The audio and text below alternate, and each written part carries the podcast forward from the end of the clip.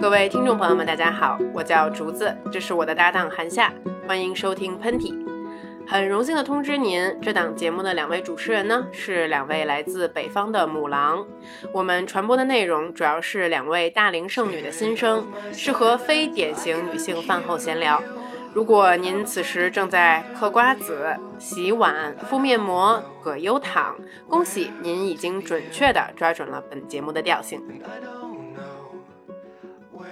欢迎大家又来到我们这个特别随机的一个节目。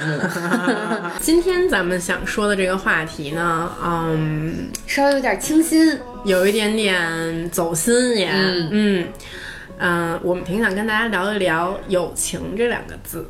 时光一逝永不回，往事只能回味。你还记得你交的第一个朋友是什么时候吗？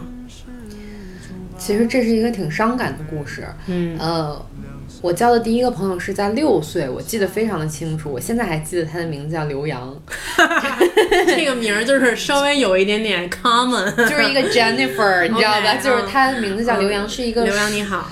是两个梳呃两个小羊角辫儿的一个女孩儿，嗯，呃，她长得不是特别好看，嗯嗯，也胖乎乎的，在班里的成绩也不是特别特别的好，嗯。嗯，她老是跟着我，我去哪儿她都跟着我。然后当时我说刘洋，你为什么老跟着我？她说我我跟在你后边，我就能看见好多好多好多好玩的事儿，呃。但是其实我爸是一个对我交朋友非常非常严格的人，他特别特别不喜欢这个刘洋。然后有一次我记得刘洋，呃，我上完手风琴班，然后他也是我们班里手风琴拉的不是特别好的那一个。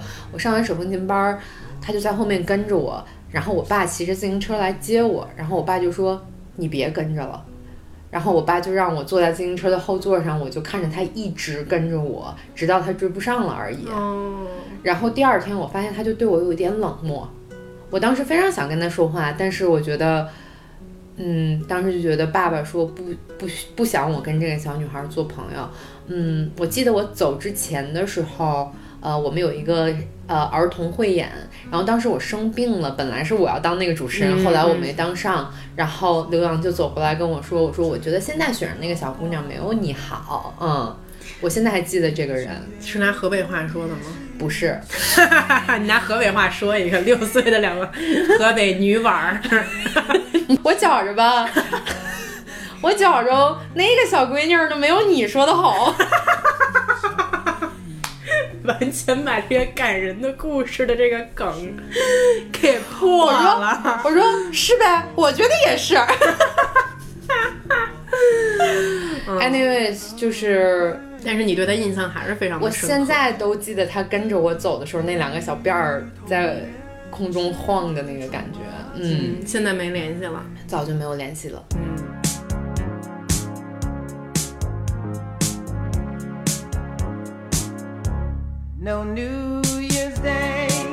我不知道你童年的时候是一个什么性格的一个小女孩，嗯，然后我的话呢是一个反差特别特别大的人，你就别看我现在倍儿能说，然后特别开朗什么的，但我小的时候是特别特别内向的一个小女孩，就是我在七岁之前就没有交过朋友，就是我记得啊，每一次我看到呃社区里的小女孩、小男孩在外面奔跑玩的时候。我就我也不羡慕他，也不嫉妒他们，但是我就觉得我没有想跟他们交朋友的欲望。嗯嗯，我记得有一次特别逗，就是。他们又在外面玩呢，然后我妈就是觉得想把我蹬出去，就是你别老在屋里自己一个人待着了。你马女士看着这个自己黑瘦的女儿，就是恨铁不成钢。你这个呆子，你不要在这儿再傻坐着了，你出去跟人家玩一玩嘛。他们我记得特别清楚，那个那时候我可能大概四五岁吧，他们在外面玩玩那个白娘子与青蛇的故事。这是什么孩子？那个时候的小女孩特别喜。欢扮演白娘子，然后我妈就把我推出去了，然后一群小朋友就跟他们介绍说，这个小朋友他叫竹子，你们带他一起玩吧。然后那领头的那小女孩就是演白娘子那个，就看了我一眼，就说行，你来吧。等我妈一走，她就说你演那个哪个哪个怪物。我当时心里就是肯定想的就是去你。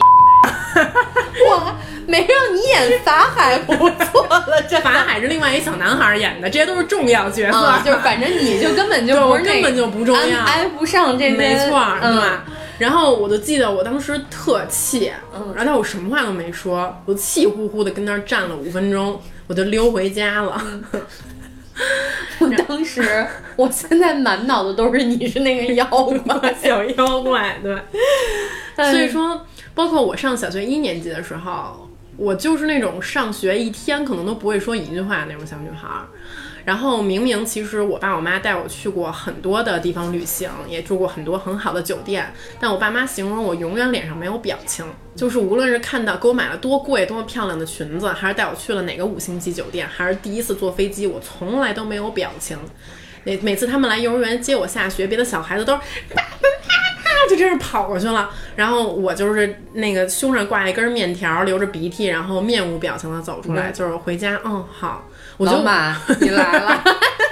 我觉得我小时候就是典型的，其实智商没有被开发，活在一个自己的世界里面，而且不太愿意去跟外面的世界 connect。那那你是 why 变成了现在的这个敢在大街上裸体的这样一个女性的形象？嗯，还是要感谢马女士。嗯，马女士呢，当时看到我这个状况之后，实在是有点担心，就把我转学转到了另外一家不错的小学。然后呢，贿赂了当时我们的班主任，送了班主任两瓶蜂王浆，对，送了好多香水啊什么之类的。那我们这班主任也真是一个负责的班主任，他就开始慢慢的开导我，让我从小队长开始当起啊，等等，慢慢变成了一个开朗的小女孩。我我在小学的时候有一个最好的朋友，她叫嗯韩梅，真的，这是真的，真的，她是叫韩梅，然后叫我叫韩夏，然后当时她是我们班最叛逆的小姑娘。他那会儿首先给我介绍了一个对我影响非常大的音乐组合，嗯，A 抽屉。然后呢，One and Two and Three and Four。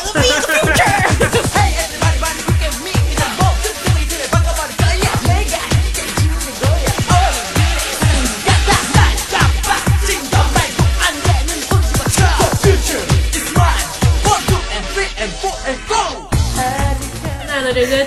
九零后的小朋友都不知道，别被我们吓着啊！嗯，然后他当时就带着我去买那种特别宽宽腿的裤子。你们现在这些 trap kids，你们知道 A 抽屉的宽腿的裤子是什么样的吗？当时你一定得就是自己是其中的一个成员，你你有模仿过其中？你是安七炫还是康？你是康塔还是那个还是 Tony？因为。我那会儿是有点土，然后他们就老把文熙俊 给我，还真的长得有点像，你长得像文熙俊。我记得当时我特别喜欢那个 Tony，嗯，你就是 Tony，我是 Tony，为什么就给自己变性？对，我也不懂这。你还记得文熙俊那封面吗？就是红头发，就整个头脸挡着脸，哎，我现在打长指甲就这样。就是拿三根手指出来捂住眼睛。听我朋友现在特别不想看的。然后，然后，anyway，就是他当时还告诉我说，寒假这个社会上有很多危险，你必须得买一个弹簧刀来保护自己。我们俩就一块儿找那种坏孩子去买弹簧刀，嗯，然后被老师从那个大肥裤子边兜里边掏出来，他还带着我去滑旱冰什么的，等于说我人生最初的那些叛逆的记忆都是跟他在一起的。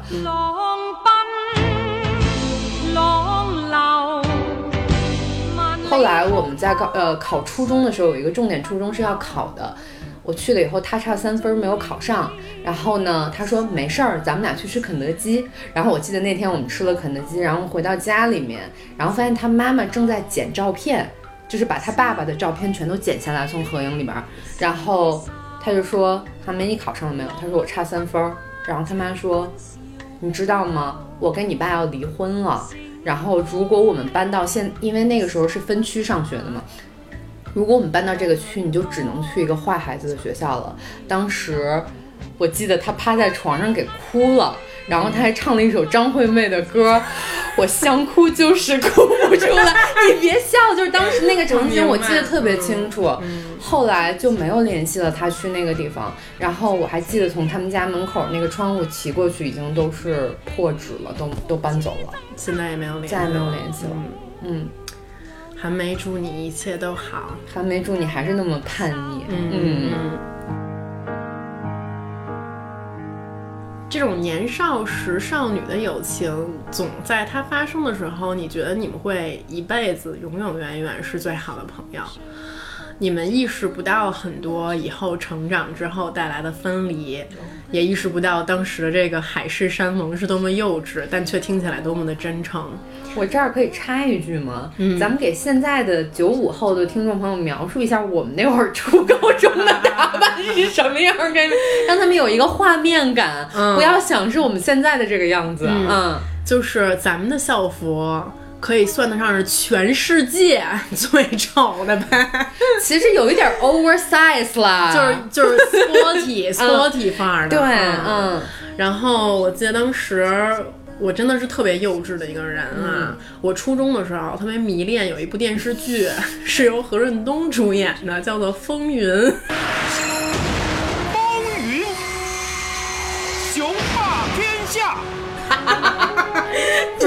你你别告诉我你烫了一个蓝卷儿！当时我就觉得我是何润东，你为什么老觉得自己是男的呀？然后我当时因为太喜欢他了，嗯，我就把何润东三个字写在了我那个肥腿的小校服裤子上，我就觉得我把这三个字写上了，我就是何润东。其实我那会儿干过也特别蠢的事儿，嗯，我那会儿有小辫儿，然后但是我那会儿特别喜欢一个足球运动员叫张玉宁，然后呢，然后呢，他的发型叫短碎。听 众朋友，你们不知道短碎这个发型是怎么剃的？他是拿一个小刀片儿，我知道，在那儿关，那叫那样削薄那个。短碎其实刚开始洗干净的时候，你就有点捋春，但是一旦有一些油，它就会从高领毛衣这块炸 出来。我知，就是后面跟一个小鸭子尾巴似的，对，带了一茬儿。也就是说，初中的时候你是一个张玉宁，我是一何润东，对，嗯嗯。就是有点形象啊，但是就是你无法想象，这个何润东形象的我，也有过少女的心事，也有过一段初恋。我不知道你的初恋是什么样的，但是我的初恋是一段暗恋。嗯，就是我初一的时候，我第一眼见到那个男生，我就喜欢他了。我是二班的，他是六班的，他就是那种坏小子，你知道吗？打篮球打得特好的那种，然后。然后我这个实在就是按捺不住自己这个雀跃的心情，然后我就跟我的好朋友说：“我说我一定得给他写封信。”但是就不知道这个哪根弦搭错了哈，我就在一首伤感的孙燕姿的歌曲下面给他写了一封信，用我这个笨拙的这个语言写了一封英文信。其实我们来进一首歌曲，孙燕姿的。对，然后这个男生呢，他学习成绩也不好，他就他就打开了这封信，然后都是英文，他也看不太懂，就看我最后一行拿中文写了，在读这封信的时候，请配合孙燕姿的哪首哪首哪首歌。然后等待了一个暑假的时间，嗯，然后我再跟我朋友讨论，哎呀，他开学了之后，他应该怎么对待我，怎么对待这封信等等的，但是没有想到他一直都没有回复。又过了一个学期，我还在等他。他轻描淡写的跟我们班一个胖子说：“啊，哎呀，上如上学期给我写的那封信，我也没看懂，但他好像确实挺有才华的，还拿英文写的。哎，但是我不会跟他好了，因为我觉得他长得不够好看。”然后我记得当时对于一个十三四岁的少女来讲，你听到这个消息简直就是五雷轰顶。然后呢？我记得我一个人回宿舍，趴在床上哭了好久好久。然后能分享当时我第一份所谓失恋心情的，是我初中的那个好朋友，他的名字叫做甘丹。啊，我不知道甘丹你有没有机会听到这个广播。就是说到这个事情的时候，我现在还有一点点小小的伤感，就是因为我知道你还在关注着我。我们在微信上，在微博上都是朋友，但是我知道我们已经很久很久没有见过面了。但是我想跟你说，如果你能听到的话，我想让你知道，你是那个当时跟我一起分享着初恋心情的那个好朋友。直到初中分离的那一刻，这个知道一切我少女心事和初恋故事的朋友，我也跟他渐行渐远。我知道他以前已经嫁人了，然后他做着一份就是白领的工作。有的时候，我想跟你说，我还会点开你的朋友圈看一眼。我知道你养了一只拉布拉多的狗。嗯我想说，也许每一个人都有这样一个朋友，就是在初中或者在高中，你们现在已经不再联系了，但并不代表着这份友情它就不见了，它永远在我心中会有这么一个位置。我觉得我会拿一个小盒子，把这段故事关在里面。每次我想到跟他有关的记忆，无论是暑假，还是初恋，还是暗恋。还是年少的友情，在我心中，我会把你的名字写上去。嗯。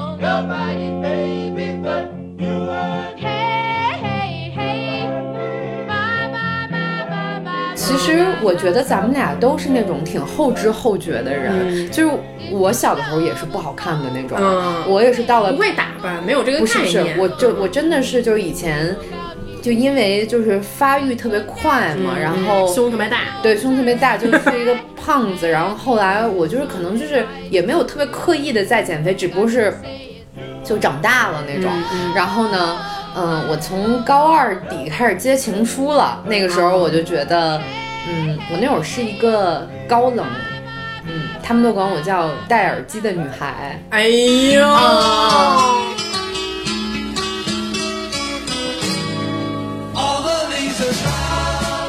然后就我那会儿在高中的时候是一个挺高冷的人，嗯，然后但是那会儿我记得一件特别好玩的事儿，就是，嗯，有一个长得特别高、特别帅、特别白的一个男生。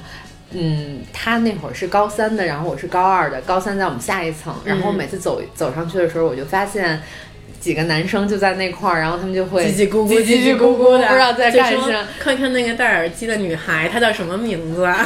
其实都我们都已经知道对方叫什么名字，在那个阶段的时候，然后他们都管她叫大白驴，我记得就是因为个儿特别高，然后后来她跟我们家是一个方向的。我们就这样来回骑车跟了对方差不多有半年的时间，嗯，然后当然就是我跟另外两个女孩，她跟另外两个男生，我们就看谁超过谁去那种，就玩这个游戏玩了半年，然后每天上楼的时候叽叽咕咕叽叽咕咕，呃，这是典型的就是青春里的那种爱情。然后但是这个事儿最后发展到了一个特别好玩的故事，就是他毕业的那一天，我发现在我们分叉的那个路口。他是直走，我是右转。那天他右转了，然后他就在我们家的那个路口那儿停下了，然后一直回头看着我。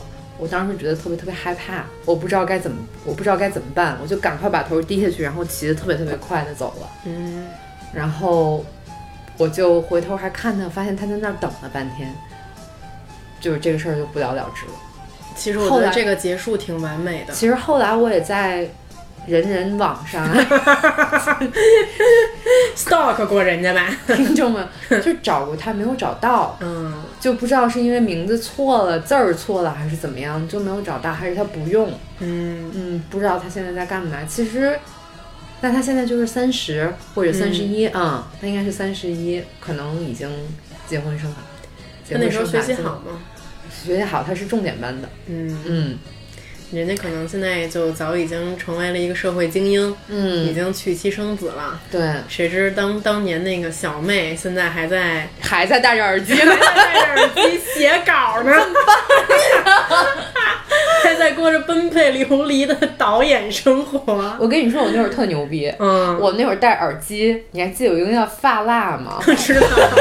你涂的满头油是吗？不是，我涂的满头就把头揉的倍儿乱。嗯嗯，那会儿就是我的 style。嗯啊，你知道我高中的时候，我的好朋友你也认识。嗯，就有一些呃，可能网友朋友也认识啊。他的名字叫做王宜冰，就是冰冰啊。嗯 我高一看到她的时候，我就觉得这女孩那双眼皮是拉的吧？怎么这么大呀？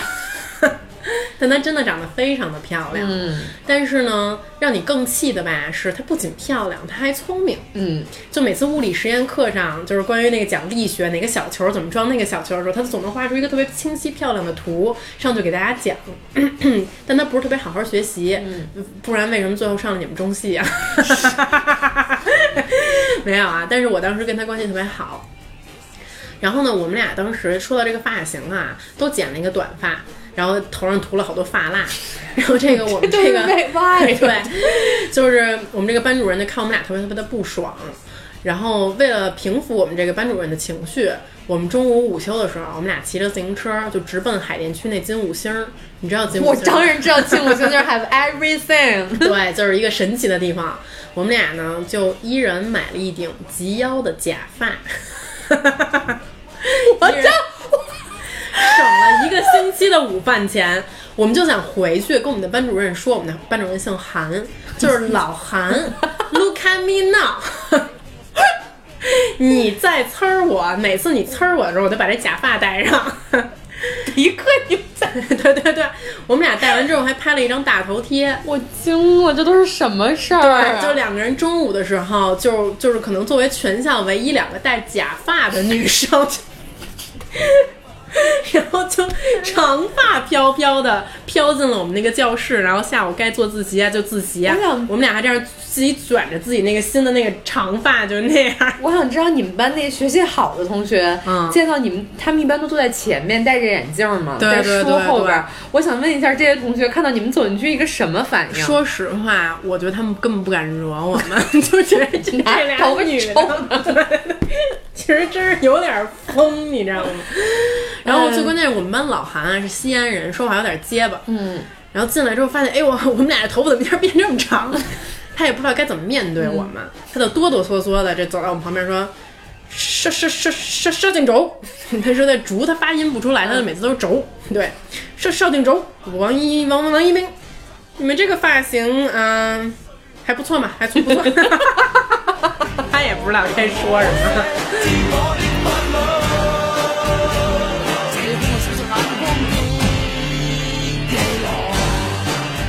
我我说一个，就是其实我爸一直都对我交朋友这件事儿不是特别特别满意。在我高中的时候，嗯，因为总有我总是在跟那些不太一样的孩子交朋友，嗯，他们要不然就是可能写作有点天赋，要不然就是小痞子，要不然就是嗯，在某一个方面显出来自己特别的一些东西。但是你知道，这些孩子可能是在高中的时候最不受待见的那些人，嗯。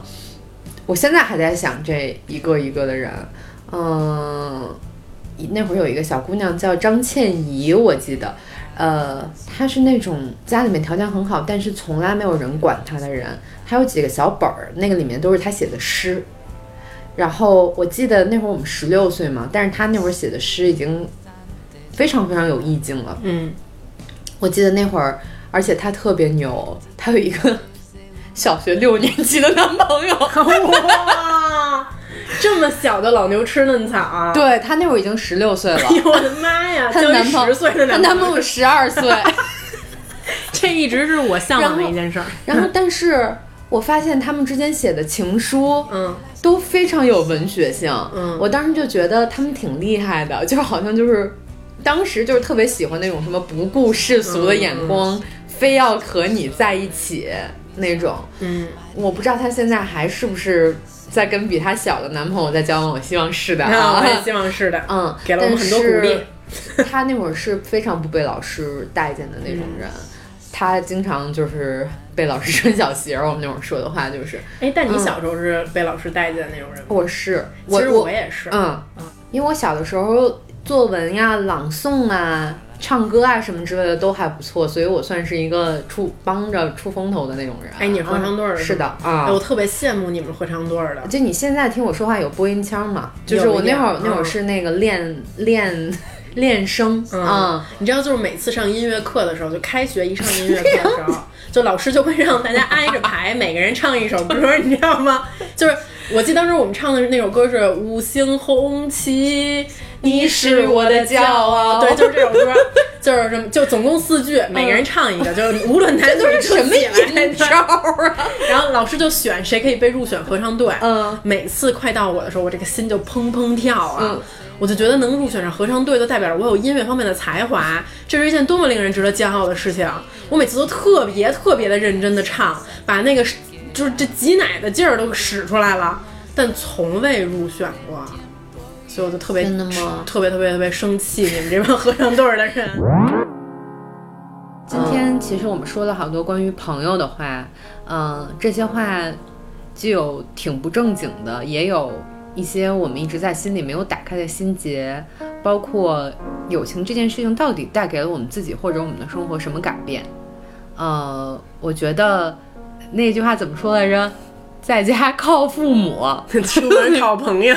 就是我觉得这句话虽然特土，但是其实呃，我觉得当有一些事儿是你自己纠结着过不去的时候，或者是你希望一种情感的互换的体验的时候，我觉得朋友真的是一个特别特别重要的事情，在人的一辈子里面都是一个完全无法磨灭的一件很重要的事情。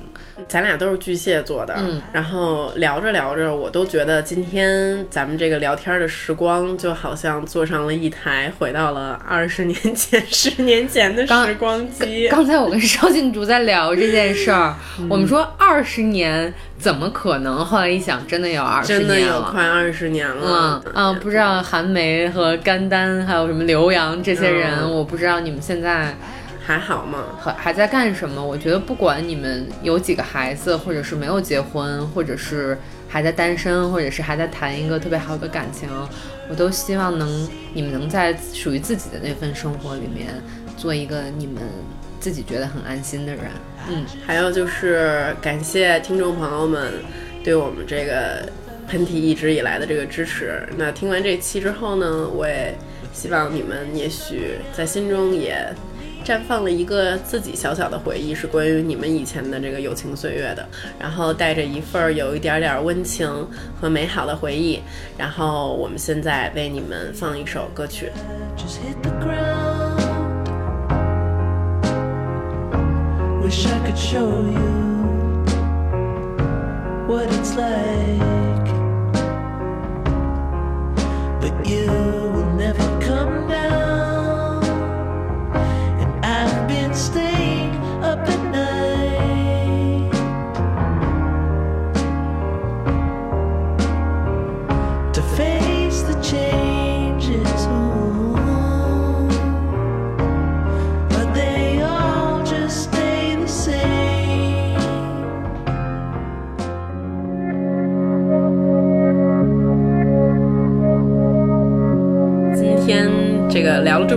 情，不知道韩夏这周想给大家推荐什么剧呢？给大家推荐一部老剧吧。嗯嗯，这部剧可能，呃，可能关注我的朋友都知道我很喜欢这部剧，因为我在我的社交平台上无数次提到的它，它就叫 Girls，HBO 的 Girls。啊，今年它出了完结季，也就是第六季。嗯。我不知道大家有没有一直在 follow 这部剧，它的四五六季都是这些女孩她们真正的去面对自己在社会上的问题，作为一个成人。嗯，我我知道有很多人不喜欢这部剧，然后大家的理由就是啊，他们不就是一群花着家里面钱的年轻人，嗯，在城市里搞搞这搞搞那，然后互相吵架、互相撕逼、互相啊去各种睡野男人、野女人。我觉得在成人的世界里面，我们都有可能有这样一群朋友，然后大家大家会在一个交叉口有一个不同的选择，但是怎么去把自己的选择做好？同时也尊重和支持你朋友的选择，听起来是一件很容易的事情，但是其实不容易，因为就像我们我跟竹子之前老说的两个概念，一个是尊重自己，一个是换位思考，这两个是恰恰是人生或者是你二十五岁到四十岁最难的两件事情。但是我觉得《Girls》里面很多小的生活细节，包括女孩对自己人生的思考，都很好的诠释了这两个东西。所以说，呃，《Girls》对于我来说是一部。很有意义的电视剧，因为我是从我自己刚刚去加拿大很很困惑的那段时间开始看的，然后它跟了我几年的时间，到今年这次完结，我觉得可能是我的成长，经从我的成长从困惑到我开始稍微了解自己的一个过程。我希望同样对生活带着这些困惑的女孩去可以去看看这部剧，也许你们能够得到一点点答案。那我今天要给大家推荐这本书呢，它是一本英文书，呃，它的名字叫做《The Cause of Love》，你可以把它翻译成“爱情的起因”。嗯，它的作者呢叫做 Alan the Bottom，他是一个英国人，然后他是一个心理学家，也是一个哲学家。我最初关注到这个人呢，是看过他在 YouTube 上一个点击率挺高的视频，是给你科学的分析这个人是怎么陷入爱情，又是怎么走出爱情的。我其实原来一直觉得自己是像 Hannah 那样的女孩子，我从来都不觉得这件事情有什么有什么理由值得被科学和理性的分析。但我听他说完了之后，觉得哎有点道理。呃，我到时候会把这个视频的链接留在评论里面，感兴趣的朋友可以去看一看。嗯，这本《The Course of Love》它是一个小说，嗯，也是这个作家的第一部小说。它讲了一个非常简单的故事，呃，一对儿在爱丁堡居住的男女，然后他们两个人一见钟情，不久半年之后他们就结婚登记。而故事的开始是从他们婚姻之后开始的。很多爱情的故事的尾声都是啊，王子跟。公主终于结婚，然后到此结束了。而这本书的开始，实际上是所谓这个美好开端的一个结束，也是往往人们不太会去讨论的真比较真实、比较残酷的关于爱情的部分。嗯，那这本书呢，它其实试图去用一个哲学和心理学的角度去解析，呃，两个拥有爱情并进入婚姻的男女，他们会遇到什么样的困难。而这些困难实际上是从哪些方面被引起的？所以它叫 The Course of Love。所以它会不断的回到这两个人的童年，回到这两个人的青春时期，回到这两个人的家庭，回到这两个人的不同的生长环境，而逐渐去找到原来现代都市男女爱情成败与否的原因。嗯，是一本非常的冷静，然后，嗯，又让人觉得。非常值得思考的一本，挺难得的关于爱情不拧巴也不做作的这么一本书，我推荐给大家。嗯，完了，咱们一直都在教那个听众朋友怎么去勾搭男的，结果你又告诉人家要冷静，到底是要怎么样？不不不不，勾搭男的一定要冷静。对，反正把自己话圆回来了。这个到时候咱们可以单开一期来专门说这个。好，对对，嗯嗯，希望大家呃有时间的时候。哎，我觉得咱们俩挺好，咱们俩都没有推荐那种特别特别难难去看和理解的。这期都还两两本都挺轻松。对对对对对对对，然后希望大家有时间的时候可以去看一下。然后我我我加一句啊，很多朋友在问这些书和这些电视剧在哪里可以找到。呃，中国有两个东西叫 A 站跟 B 站，然后如果说呃，我教给大家一个诀窍，然后你们要搜这些剧的话，可以在微博的搜索框里面搜入这个剧的名字，加上网盘或者是下载，会有这些剧的资源出来。嗯，关于英文书的话呢，我觉得大家可以开一个 VPN。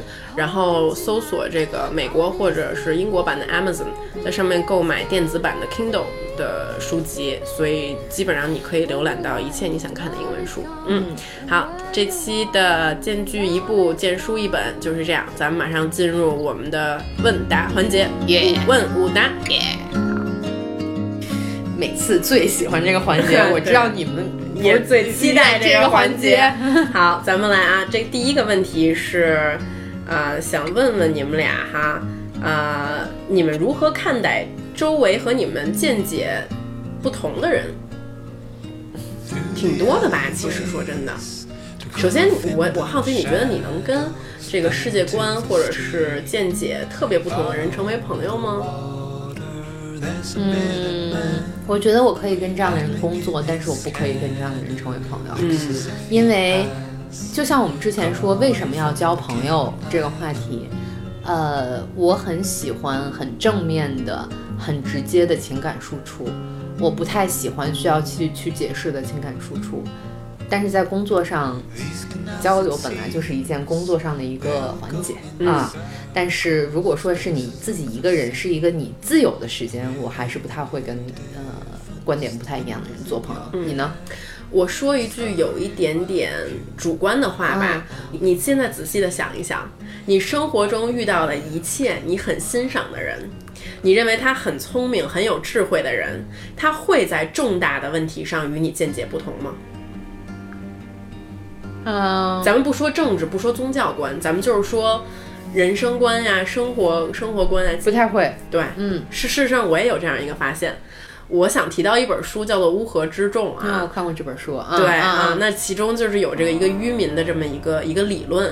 那我认为，所有有上进心的人，肯定自然不想成为这个愚民的一部分，都会想去游到有这个独立思考的这个精英人群里面去。而所有的精英人群，实际上究其本质，都是一一都是一群聪明透了的，看透了这个世界，以及各种知识结构理论本质的人。而他们完全具有聪明的大脑和逻辑分析能力，知道怎么怎么怎么去把你洗脑，怎么怎么怎么把你从这个方向引到另外一个方向。嗯，所以所谓的见解不同，不过是你还没有把这件事情想通。是的，是的。说白了，他就是还不够聪明。嗯嗯嗯。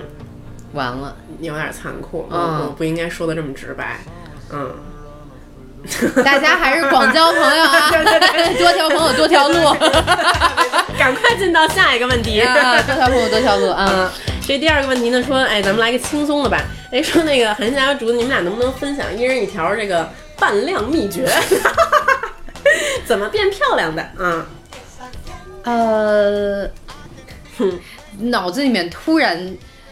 波涛汹涌，我跟你说，有点不可以讲一集。下次咱们俩这次先分享一个小 tip。嗯，我觉得我跟竹子那个下一次，这个是真的，我们俩会说一些关于呃美妆、时尚、护肤类的一些 呃小心得呃。但我这次先跟大家分享一个吧。嗯，很多人都说自己，我突然觉得自己变了一个人，怎么办？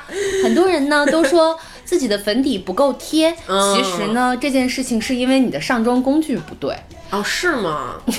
你在那儿就是这个天天用手上妆的邵静竹女士，向我 向我发来了好奇的目光啊！我一般上妆，要不然就是用手指头，然后要不然就是用你带我买的那个海绵。美妆蛋，美妆蛋，对，这两个行吗？啊，我觉得是这样的，呃，因为你皮肤本身的底子很好，然后你的毛孔很小，所以你用手指或者是美妆蛋这种也是可以的。但是对于呃毛孔稍微大一点，或者是那天我的皮肤状态不太好，我建议大家呃是美妆蛋、刷子和气垫粉扑一起上啊啊。那我的步骤可能是我会先用呃。密度很密的化妆刷打圈儿在脸上，先把这个抚平，然后我会用美，就是差不多只有一点点湿度的美妆蛋，然后给它按压一下，然后最后那些边边角角的小细节，我会把粉扑对折，比如说比如说鼻翼还有额头这些地方，我会按压一遍。其实你听着是一个很。复杂的过程，但是你熟练了以后，这个只需要五分钟的时间。嗯嗯，你这个解说真是相当有这个美妆博主的这个 风采啊！大家都觉得自己的粉不够服帖，其实呢，是因为你的上妆工序不对。在你的鼻翼进行按压，这 是什么？这都按压这个词是必须要强调的。发现了，很专业啊！嗯，我给大家分享一个就是特俗的一个，对，就是我认为护肤三大法宝。你这怎么突然又变 女小屋？就是喝水，嗯，睡眠加运动，嗯，这这说真说说说实话是真的。就是我发现吧，我也买过不少，就是齁老贵齁老贵的这个护肤用品啊。就比如说你花那两千块钱买一面膜，就买一盒特棒的面膜。然后你发现吧，它也就能持续个两三天的时间。嗯，可是你要睡眠充足了，你又运动，你的这种皮肤这种健康和光泽的状态，它是持续性的，每一天的，由内而外的。嗯，但是大家一定还是要按压哦。好好，呃，这个第三个问题说，你们俩遇见过最扯的呲妞的故事是什么？就是咱们可以说一个被呲吧。嗯，我比较招更黑的人，就是大家都喜欢相反的东西，你发现了吗？嗯，因为你白，就是那个他们都喜欢我，老是招印度男同学和一些黑人男同学的喜爱。然后呢，呃，当时呃，我们有个印度男同学叫塞巴斯蒂安，我现在还记得他的名字。他当时以拍小电影的。缘由呲我，他说我要拍一个加拿大加拿大多伦多版的花样年华，然后让我演里边的张曼玉，他自己演梁朝伟吗？对，哎呦，当时。我们就是在学校里的楼道里演了这个，然后呢，我还得看，我还得这样斜着眼看着他，配合他出演，因为我就觉得同学也不容易。结果那个片子剪出来以后，我发现，因为他太黑了，然后也没有灯光。就等于说，我看着一团黑回头，嗯，就是只有我一个人在那个学校漆黑黑的小走道里边，看着一团不知道是什么的人 灵魂进行了一番演出，而且那个音乐配的还是噔噔噔噔噔。之前就是还有一日本男孩追过我，然后我当时就他追我的时候，我就有一种。隐隐那种来自于民族那种那种复杂那种纠纷的快感。然后有一次他提出来跟我约会，你知道把他领哪儿去了吗？嗯，我把他领到那个博物馆，Imperial War Museum 战争博物馆。你这太狠了。嗯，我就把他领到那个二战的时候，就是那个日本怎么欺负咱们的那些图片什么照片面前，我就说，Norwegian，What do you think？你太狠了，结果再也没给你打过电话。不不不，他特别真诚的代表他们日本人民给我道了歉。他有什么用？这这人也挺惨的，这男孩太惨了，就是因为这样一个民族心强盛的追一个女孩，代表全国全国人民为这给中国人民道歉。第四个问题啊，有一点点沉重，嗯，问咱俩怎么看待这个网络暴力？不知道你有没有经受过这个网络暴力？嗯。我没有这个竹花红啊，然后所以就是，其实我经历网络暴力不太多，但是有一次是我记忆非常犹嗯记忆犹深，到最后这个人还人肉了我，然后去给我们家里人打了电话，我不说是什么原因。然后呢，我对网络暴力的看法，我觉得它一定是会存在的，就像我们生活里边有各种各样的暴力，可能学校里欺负的也很严重，呃，我觉得这个事情是一定会存在的。但是我认为这个是很多暴力里面最不负责的一个行为。嗯，因为你可以随时随地，在没有空间和时间的限制下，去发表你一些没有做过研究的一些言论，这个是一个很不负责任的行为。我本身很讨厌这种行为。我站在另外一个角度上来讲，就如果说你经受了这件事情，你可以用这个角度来看待这个问题。你点开这个人的页面看一下，也许点开不止一个，你可以点开十个，你看一下，你就会非常容易的发现他们是跟你的生活没有任何交集的人。我觉得在大街上，你就算见到他，你也不会停下来，因为这件事情跟他争执五分钟的这么一个人。所以我就觉得，你一旦想到他。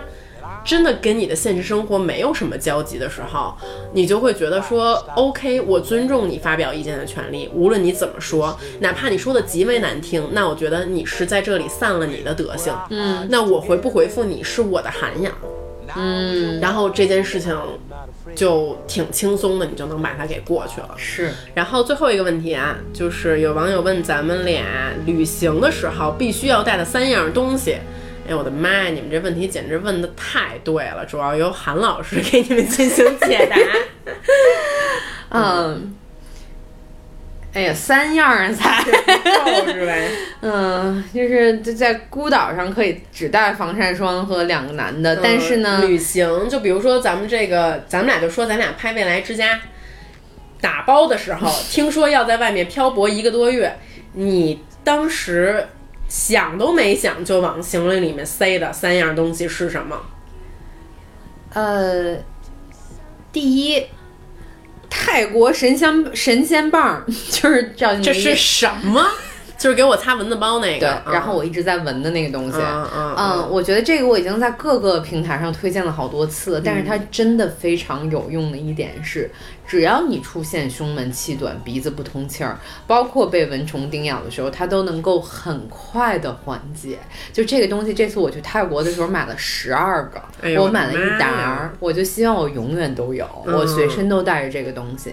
然后第二点，我非常要，就我这次说的都特别的低调的，呃，优衣库的无痕内裤，哎，我现在正穿着呢，啊，我觉得也是韩夏推荐给我的，这个东西非常的管用，嗯。另外，我不先说它的无痕这一点，它能够配任何的衣服，冬天、夏天，它非常的舒适，它就感觉像没穿一样。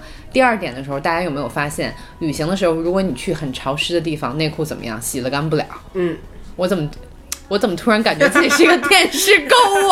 哎，大家听好了，经常去旅行的时候有一个什么问题呢？我内裤洗了干不了，这是一个很大的问题。然后我发现这个优衣库的这个内裤呢，其实你拿吹风机随便吹一吹，它就很容易干。是吗？我都没有发现它这个优点。对，然后第三个，我给大家推荐一个善存的女士女士维生素。啊必须得是女士维生素，应该在那儿吧？啊，然后女士维生素就是你经常会有一些呃，比方说月经之前会有一些腿疼啊，或者是一些腰疼啊的一些状况，或者是你觉得自己今天 energy 不太足，然后或者有一些呃肠胃上的问题啊，一些上火的问题啊，其实我觉得有的时候是你身体里缺乏某一种很特别的女性必须要的维生素。嗯。我的话真的跟韩夏比是一个神经特别大条的人，嗯，我就是可以就是扯到可能去旅行的时候连连隐形眼镜都忘了戴了，就现买的那种，嗯，但是这两样东西我会觉得如果我带着它的话我会比较安心，嗯，我没有三样就两样啊，嗯，第一个就是就是英国的 Boots 有售卖的一种安眠药。